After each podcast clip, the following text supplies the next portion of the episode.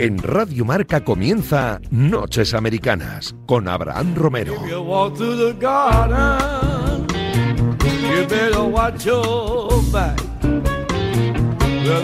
Madrugada del martes 21 de diciembre, bienvenidos a un nuevo vuelo transoceánico en los estudios centrales de la radio del deporte. Esta semana de Navidad, como siempre, con NBA y con NFL. En la NBA tenemos que hablar del COVID, tenemos que hablar del coronavirus y de cómo está influyendo en los partidos de estas semanas. Además, NFL, nueva semana, nuevo fin de semana, con muchos partidos y mucho que analizar. Estarán por aquí Guille García, Sergio Rabinal, Pepe Rodríguez y Nacho Pinilla. Yo soy Abraham Romero, escuchan Radio Marca, comienza un nuevo Noches Americanas.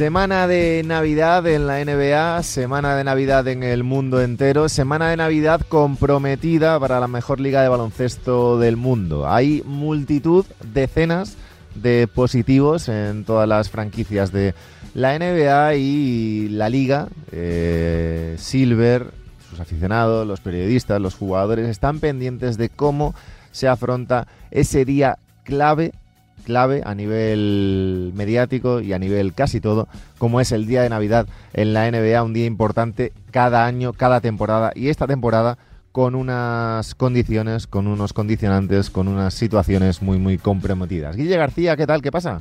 ¿Qué tal? ¿Cómo estáis? Muy bien, ¿y tú? Pues bien, de momento bien, que es lo mejor que se puede decir en estas fechas. llega, llega la Navidad y desapareces del estudio, ¿eh? Ya no, te acercas. Bueno, te, diré que no ha sido tanto por la Navidad como, aunque sí causa indirecta, ¿no? Por, por protegernos un poquito después con toda esta ola, ¿no? Que hay, ya que luego te vas a juntar con personas mayores, pues por lo menos intentar llegar de la mejor forma posible. Aquí lo seguís en arroba willy-marca, ya sabéis, desde la página de baloncesto de marca.com. Y Sergio Raminal, ¿qué tal Sergio? Muy buenas, Abraham. Muy buenas, eh, Guillermo. ¿Qué tal, le puedes llamar Willy, ¿eh? no pasa nada. Sí, sin problema. Estamos, en familia. a Sergio lo seguís en arroba s-rabinal, eh, redactor de NBA España, nba.com, nba.es. Sergio, vamos a ver, eh, tú como redactor de NBA, no quiero que tires para casa, pero, pero ¿cómo ves la situación de la liga de cara al día de Navidad? Día importante, como yo decía, eh, no solo este año, sino todos.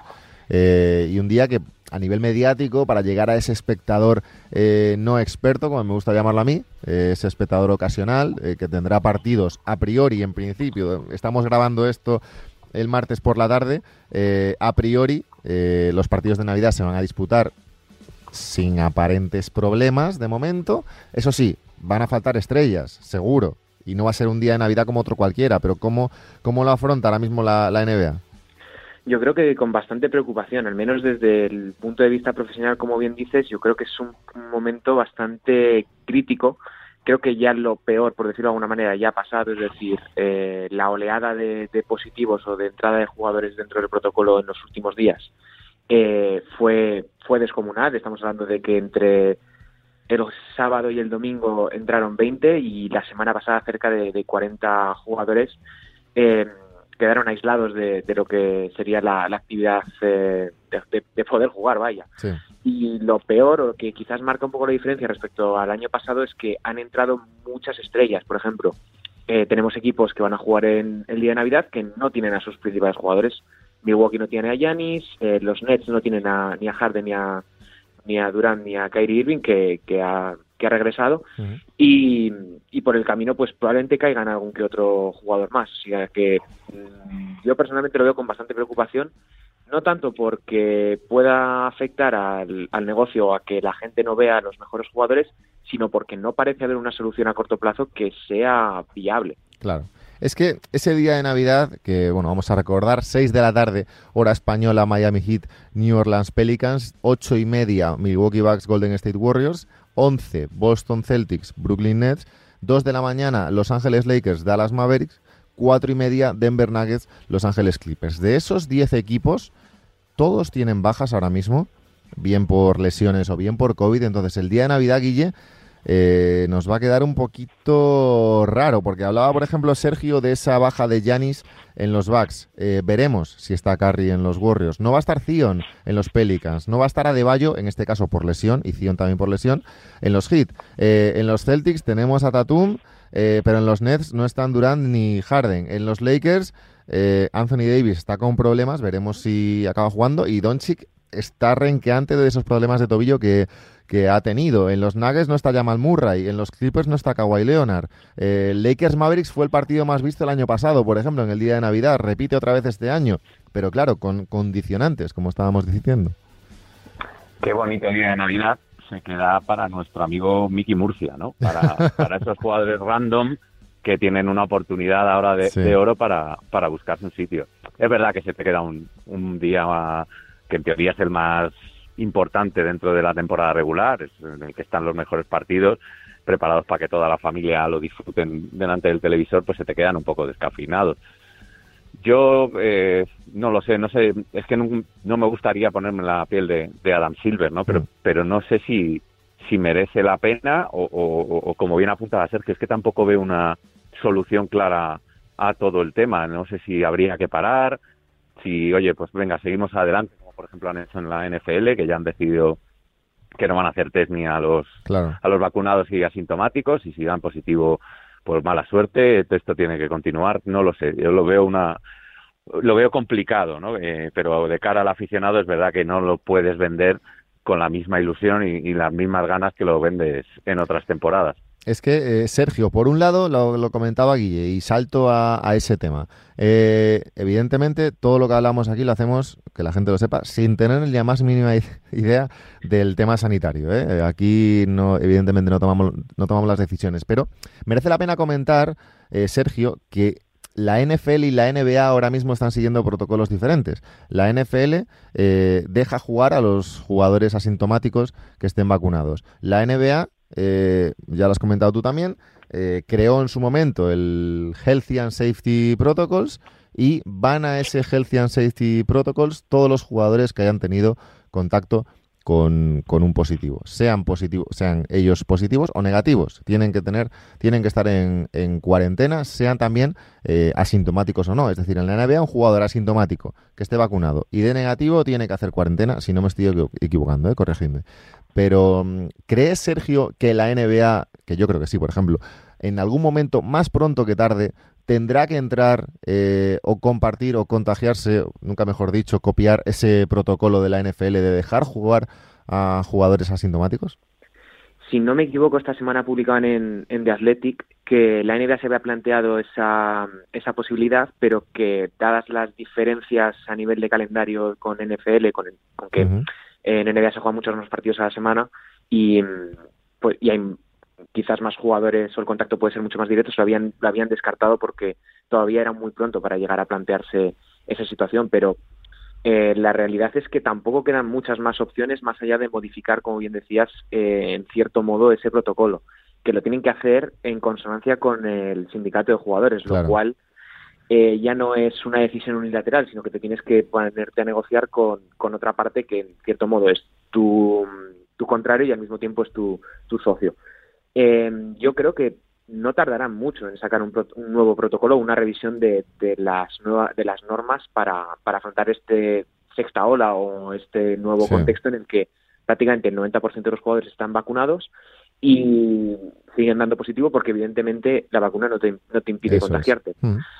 Mm, quizás yo creo que es todavía muy pronto, eh, tal como están las cosas, para que la propia NBA, que siempre eh, manifiesta ser estar a la vanguardia de, otras ligas, em, decida dejar jugar a jugadores que han dado positivo o que han estado en contacto estrecho con, una persona que, tiene eh, el, virus. Es clave, Guille, esto que dice Sergio de la diferencia de calendarios, ¿eh? porque es verdad que hay mucha gente pidiendo que la NBA haga lo mismo que la NFL, pero claro, es muy fácil, entre comillas, ser la NFL y, tener mm, cinco o seis días entre, entre cada partido de cada equipo para controlar, digamos, la expansión del virus en, en, cada vestuario. En la NBA, como bien dice Sergio, tenemos partidos o bien cada noche o bien cada dos días de cada equipo de, de la NBA, como, como, mucho tres días de descanso, por lo cual es complicado gestionarlo en ese sentido. Lo que sí que creo es que en, en esos protocolos que están gestionando ahora, como dice Sergio, el, el que publiquen de nuevo en unos días,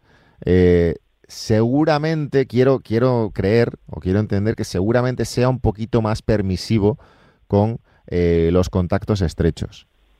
Entiendo que es la única manera en, la que en la que la liga se puede eh, seguir disputando de una manera correcta a nivel mediático y a nivel competitivo, porque no tiene tampoco ningún sentido que la NBA siga adelante sin ningún tipo de problema teniendo partidos como los que hemos tenido en los últimos días. Recuerdo el, creo que era, creo que fue el Cavaliers,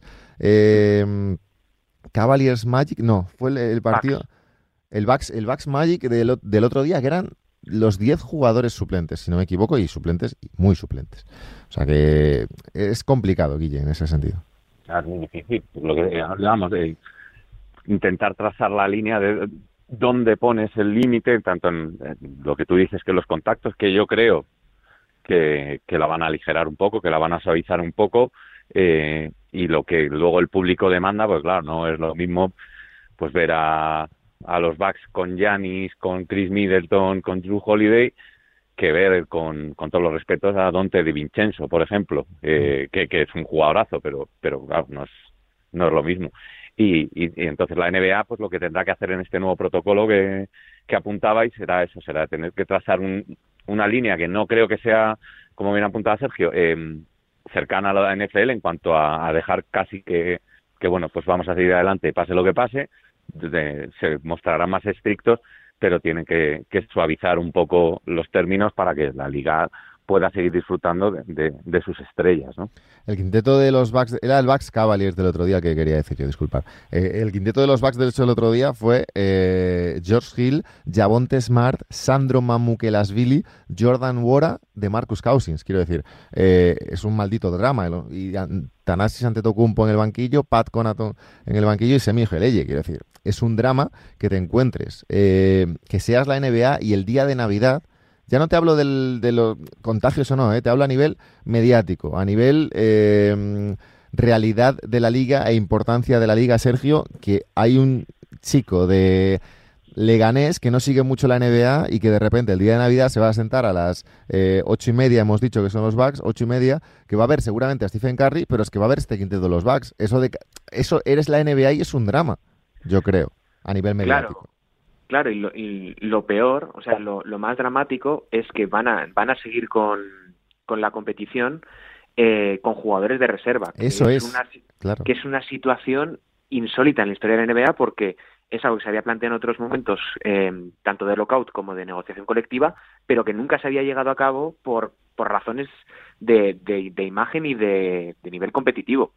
Y es muy dramático ver a unos Bucks que cuando han estado sanos han sido uno de los mejores equipos de, de, esta temporada, que van a presentarse a jugar contra los Celtics y tampoco los Celtics están para, para echar cohetes porque mm, también tienen a medio banquillo eh, en protocolos, entre ellos Juancho. O sea que es que es a nivel de imagen es muy duro, pero claro, cancelarlo te supone eh, unas pérdidas a nivel económico de patrocinadores de televisión muy graves. Y yo creo que aquí está la clave, porque la NBA, a diferencia del año pasado, que la situación sí que era más grave porque los jugadores no estaban vacunados, eh, apenas está posponiendo partidos, salvo cuando ya es absolutamente eh, imposible evitar la situación.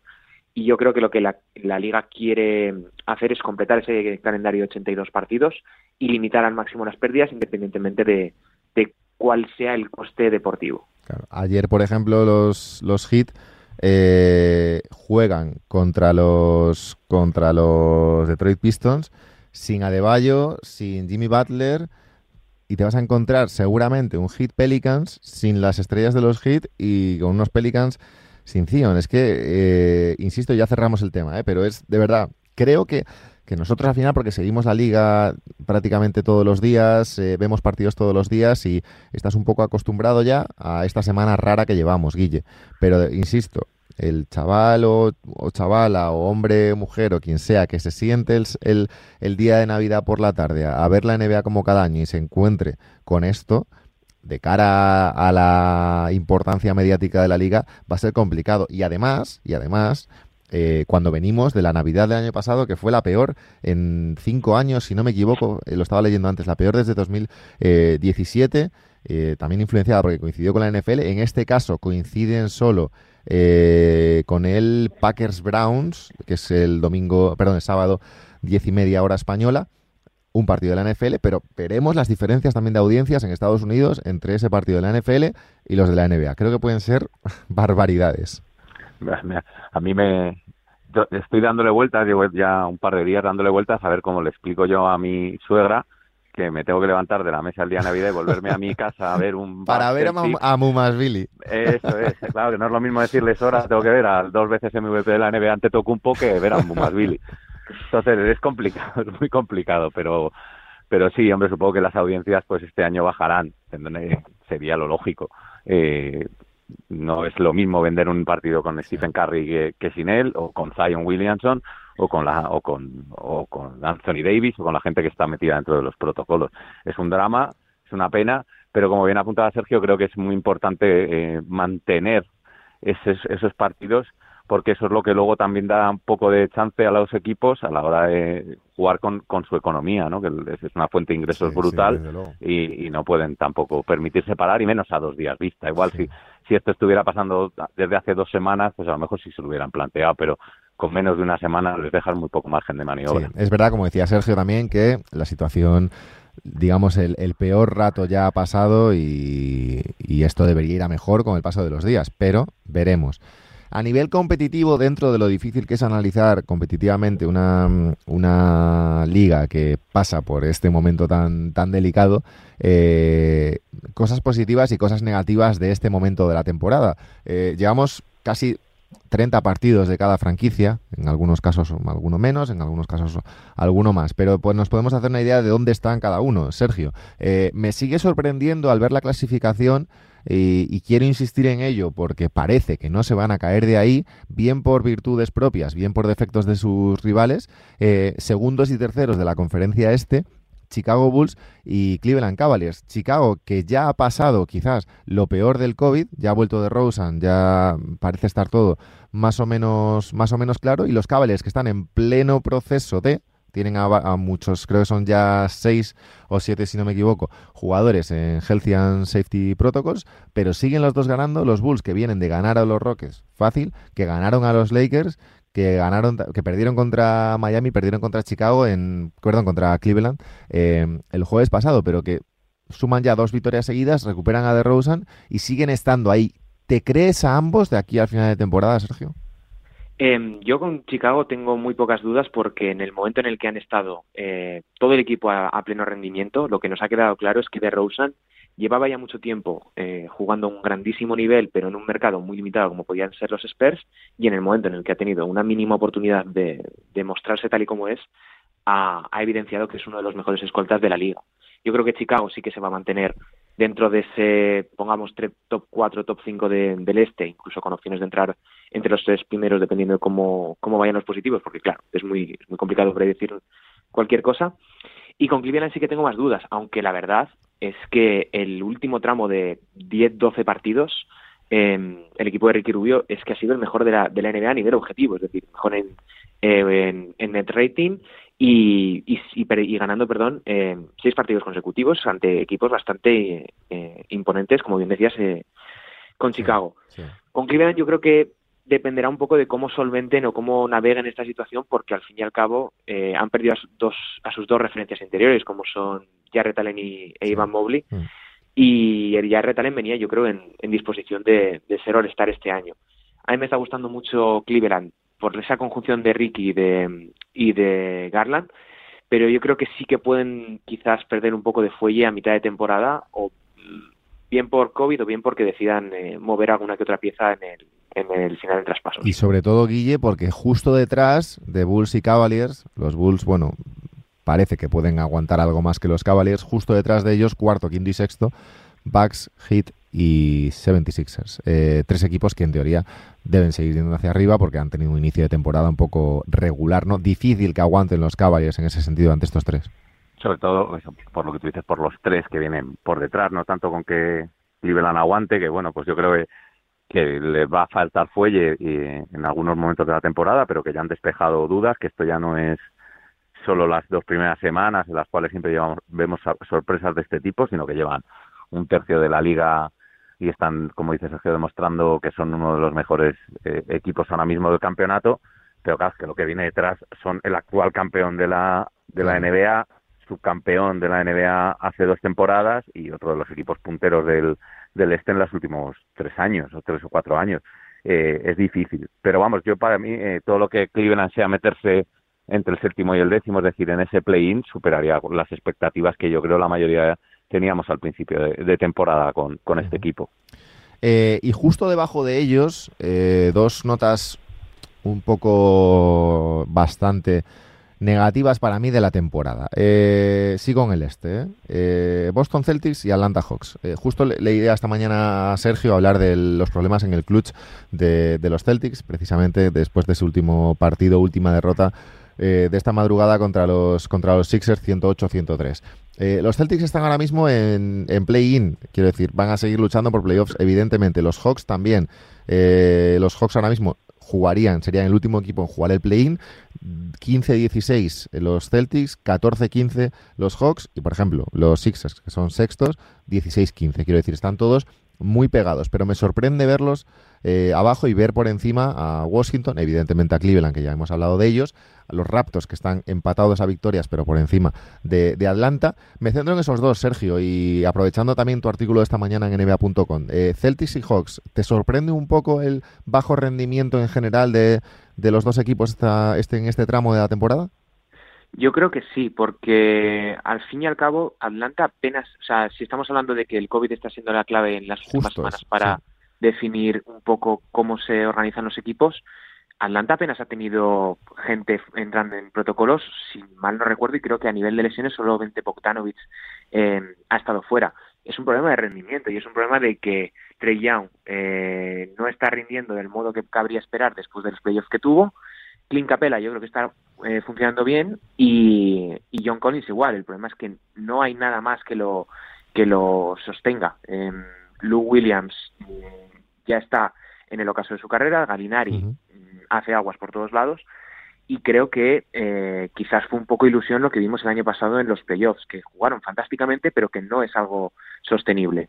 Y con Boston, eh, estos sí que han tenido más bajas por, por, por COVID, entrando y saliendo muchos jugadores como puede ser el caso de, de George Richardson o de Al Horford recientemente pero ahí yo creo que es más una cuestión de que no están casando las piezas entre banquillo y pista, porque creo que Imeudoka está planteando ciertas cosas que no terminan de realizar bien los jugadores o no terminan de querer realizarlo, y luego Jason Tatum que va un poco por, por, su, por su lado.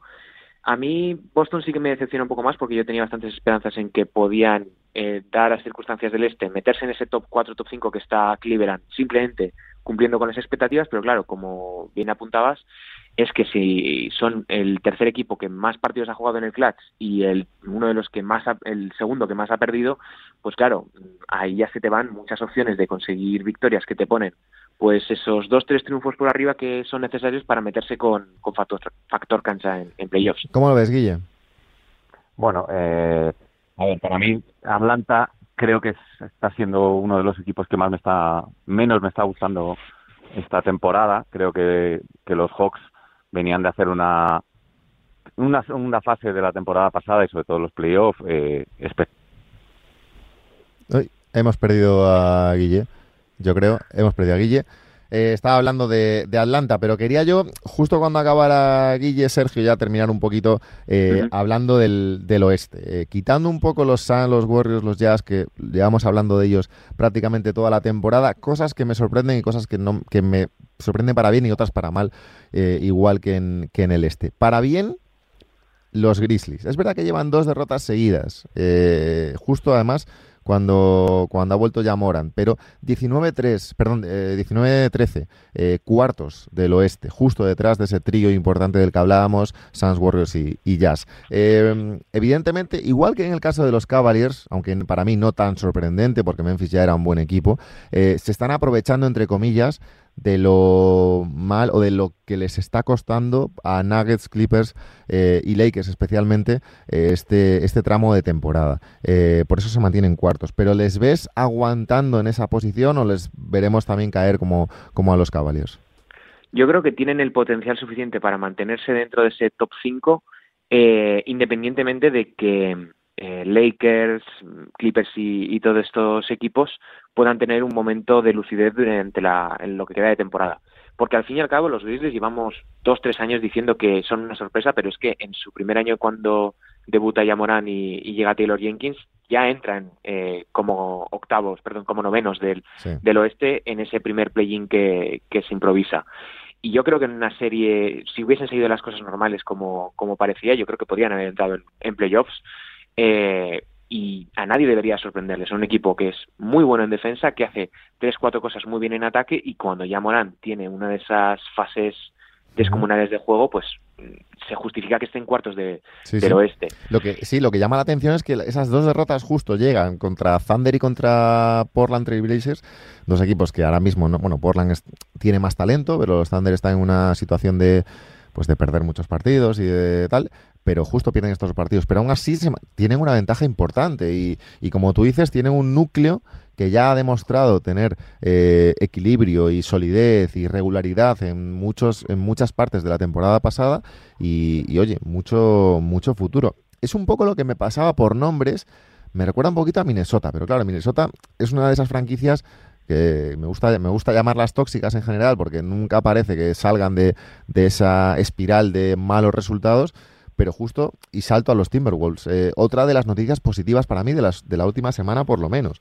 Cuatro victorias consecutivas, octavo puesto del oeste, un puesto en el que no veíamos a Minnesota desde hace mucho, victorias contra Dallas, que juegan también esta noche, eh, victoria contra Dallas, victoria contra Lakers, victoria contra Denver, victoria contra Portland. Luego perdieron contra Cleveland y contra Utah. Pero bueno, cuatro victorias seguidas ante rivales medianamente competitivos y que hacen... Yo creo que con Minnesota hay una situación eh, rara, Sergio. es que tú ves el equipo y dices, ostras, este equipo bien conjuntado puede ser de los mejores del oeste, o por lo menos luchar por unos puestos de playoff altos en la conferencia. Pero claro, siempre acaban con problemas y siempre acaban con situaciones raras, con críticas a Towns, con que si de Angelo Russell no es del todo eh, regular. Y como que no termina de cuadrar muy bien, ¿no? Towns, Russell y, Edwards. Edwards está haciendo una temporada espectacular para mí. Entonces, ¿cómo ves tú esa situación? Eh, ¿Le puede dar para, para estar ahí? Bueno, con los Wolves eh, lo que ha cambiado fundamentalmente es que han mantenido al entrenador durante un tiempo lo suficientemente amplio como para que pueda hacer cosas que tengan sentido y que funcionen. Y al mismo tiempo han añadido a Patrick Beverly, que les ha dado un impulso defensivo lo suficientemente bueno como para que se mantengan ahí. Mm, llama la atención lo que decías de D'Angelo Russell, porque está jugando yo te diría que mejor y está produciendo muchos menos números de los que venía haciendo en estos últimos años en Nets, en Warriors y, el año pasado en, en los Wolves. Mm, tengo muchas dudas con Minnesota porque al final eh, es lo que dices, son ese equipo que parece que sí durante toda la temporada, pero que llega a un mal tramo de eh, cinco o seis partidos y se vienen abajo o, viene, o tienen una lesión eh, de un jugador clave y se y pierden todo el fuelle. Mm, con Minnesota no lo tengo claro. Es un equipo que me gusta mucho por cómo está rindiendo Anthony Edwards, como bien decías, pero que no le termino de ver eh, dar ese siguiente paso como para poder mantenerse dentro de los ocho primeros. Pero claro, echas un ojo a, cómo está la clasificación en el oeste y en una semana tonta igual entran dentro de ese top 6. Es que ese, es el tema, porque siempre hablábamos un poco de que pues Thunder, Rockets y Pelicans eh, están muy mal y como que no contamos con ellos, pero eh, los Kings, por ejemplo, son el último equipo ahora mismo que entraría en el, en el play-in, no, perdón, los Blazers, eh, 13-18. Y es que los Thunder, por ejemplo, están 10-19. están a un paso. Quiero decir que, que también entramos otra vez en el debate del play-in, ¿no? Y de que evita muchas veces o ayuda a que los equipos, en vez de eh, centrarse en perder partidos, pues tengan un poquito esa ilusión de, de entrar en el play-in, eh, están muy cerca y, es que no solo eso, sino que los Nuggets, que son quintos, están en 15-14, que son eh, prácticamente tres partidos con respecto a Sacramento o a San Antonio, que están en el 11 y el 12 de la, de la conferencia. Justo esta mañana te leía sobre, sobre de John T. Murray, eh, y salto a, a, San Antonio, que hace mucho tampoco que no, que no hablamos de, ellos. Eh, situación de reconstrucción, pero como siempre con Popovich, un poco la sensación de que, pueden competir si tienen el día y que pueden ser peligrosos si tienen el día. Evidentemente por talento no les va a dar para hacer, yo creo, grandes cosas, pero ¿cómo ves el momento de reconstrucción en San Antonio? ¿Qué, piezas les puede faltar para, para dar ese pasito más. No, evidentemente, volver a ser lo que fueron durante 15 años, porque eso necesitas otras cosas, pero bueno, eh, pueden estar a un par de piezas, ¿no? De pegar otro, otro estirón. Yo creo que ahí la llave estaría en que fuesen capaces de, moverse para conseguir a Ben Simmons eso o tratar de conseguir algo eh, entrando en un traspaso a, tres bandas con, cualquier operación. Yo creo que este año el, el final de traspaso estará más intenso que, que en otras ocasiones porque va a haber muy mala agencia libre. Así que a mí, me, a mí eh, los Spurs este año me están sorprendiendo porque han tenido muy mala suerte en los finales apretados. Recuerdo un partido contra los Clippers en el que se les escapan eh, prácticamente al final, como hoy que directamente les han ganado de, más de 20 puntos, si no me equivoco. Y lo que decías, al final les está ayudando muchísimo eh, la, el, haber tenido paciencia durante dos años con jugadores que no parecía en primera instancia que pudiesen eh, llevar el peso de una franquicia, como podían ser eh, de John T. Murray o en el caso de Jacob, eh, Jacob Poetel, que está siendo uno de los mejores eh, interiores en, cosas que no, que no reflejan las estadísticas, pero que sí acaban ayudándote a ganar partidos. Y a mí los Spurs creo que están lejos todavía de poder entrar incluso en, en play-in, puede que acaben eh, cayendo en la clasificación, pero sí que están en ese punto en el que necesitan dar un, un paso adelante, bien por agencia libre o bien por un traspaso. Veremos qué pasa en esta semana, qué pasa en el día de Navidad. Eh, evidentemente, madrugada, bueno, madrugada del viernes al sábado es Nochebuena. El día de Navidad de la NBA es sábado 25. Eh, cinco partidos, como hemos dicho, Miami, Nueva Orleans, Milwaukee, Golden State, Boston, Brooklyn, Los Ángeles Lakers, Dallas Mavericks y Denver, Los Ángeles Clippers. Eh, estaremos pendientes, veremos cómo dependientes, dependiendo un poco de las bajas que haya, Sergio, eh, a ti te, tocará currar, me imagino, ¿no? Correcto. bueno, pues nada, que tengas un día de Navidad, a ver si juegan los buenos, por lo menos, y es, y es entretenido, porque como toque otra vez un quinteto del quinteto de Milwaukee del otro día, puede ser... Bueno, igual tenemos hasta la actuación histórica de Stephen Curry, gracias a eso, quién sabe. todo, todo se puede contar. Eh, Sergio, un abrazo grande y mil gracias, como siempre. Cuídate mucho. Venga, muchas gracias, un saludo. Nosotros nos vamos a hablar un poquito de, de NFL, nueva jornada, nueva semana, nuevo fin de semana y más cerca de los playoffs.